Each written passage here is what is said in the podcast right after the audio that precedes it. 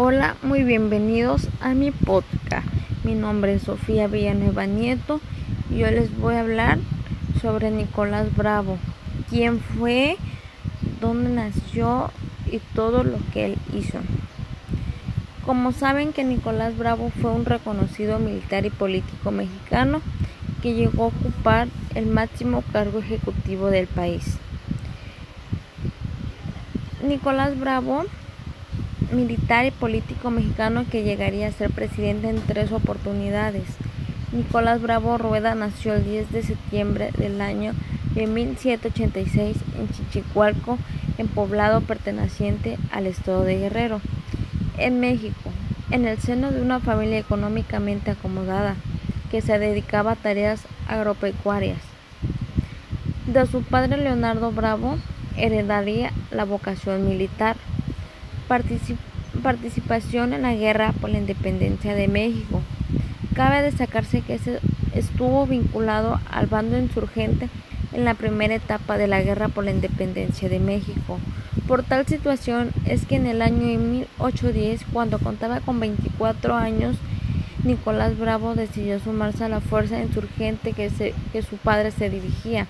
Tiempo después y con la firme convicción de continuar en la empresa emancipadora, Bravo se sumó a las filas de Hermenegildo Galeana, quien dirigió al bando rebelde en el estado de Morelos, además de conseguir hacerse de una experiencia sólida como soldados bravos, supo hacerse notar en el ámbito militar con una actitud franca y absolutamente comprometida con la causa a favor de la independencia. Durante 11 años peleó incansablemente por la independencia que su patria finalmente conseguiría y supo ser un hombre de confianza.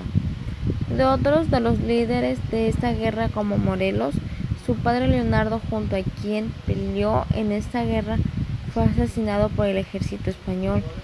De este hecho se popularizó una historia que la enalteció por su bondad y ausencia de rencor, ya que al ser asesinado su padre Morelos lo habilita para que ejecute a prisioneros españoles sin embargo, Bravo decide perdonarles la vida a cientos de ellos.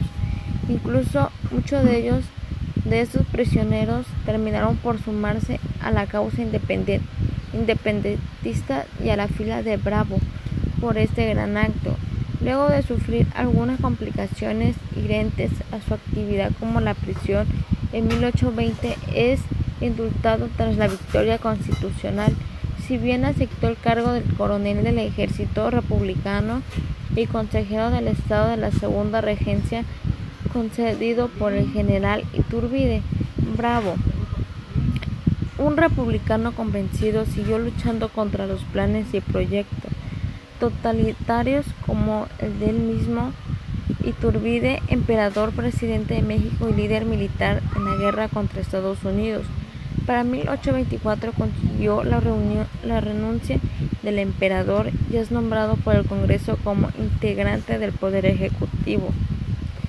Tiempo después es designado vicepresidente, cargo desde el cual encabezará una rebelión que terminará en derrota y con el exilio en Ecuador, hasta el año de 1829 en el que es amnistiado entre el año 1842 y 1843.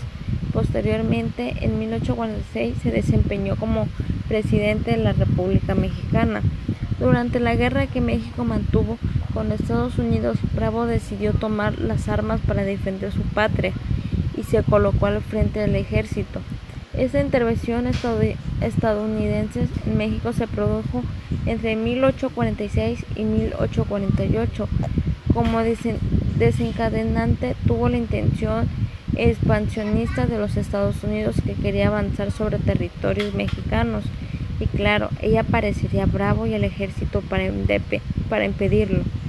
Desarrolló un papel y clave líder en la batalla de Chapultepec en el marco de la guerra estadounidense-mexicana en septiembre del año de 1847, llamada de ese modo porque se desarrolla en el cerro homónimo. Los estadounidenses avanzaron por considerar que México se encendió en atravesar los límites del estado de Texas, que Estados Unidos consideraba propio. pero que en realidad pertenecía a México. Desde la época colonial, la batalla terminó a favor de los estadounidenses. Lamentablemente en ese enfrentamiento Estados Unidos saldría victorioso y México perdería algunos territorios. Un militar valiente quien luchó férreamente por su patria. De todos modos debemos decir que Bravo se destacó por su arrojo militar, siempre dispuesto a defender su patria. Aunque su intervalos Bravo logró concretar algunas acciones importantes para su país mientras estuvo al frente del Ejecutivo, tal es el caso del inicio de las obras del puerto de Huatzapolcos, reunió un nuevo corpus militar concedido a títulos a ciudades, impulsó el, el uso de papel mexicano de las instituciones públicas y el establecimiento de la Casa de la Moneda.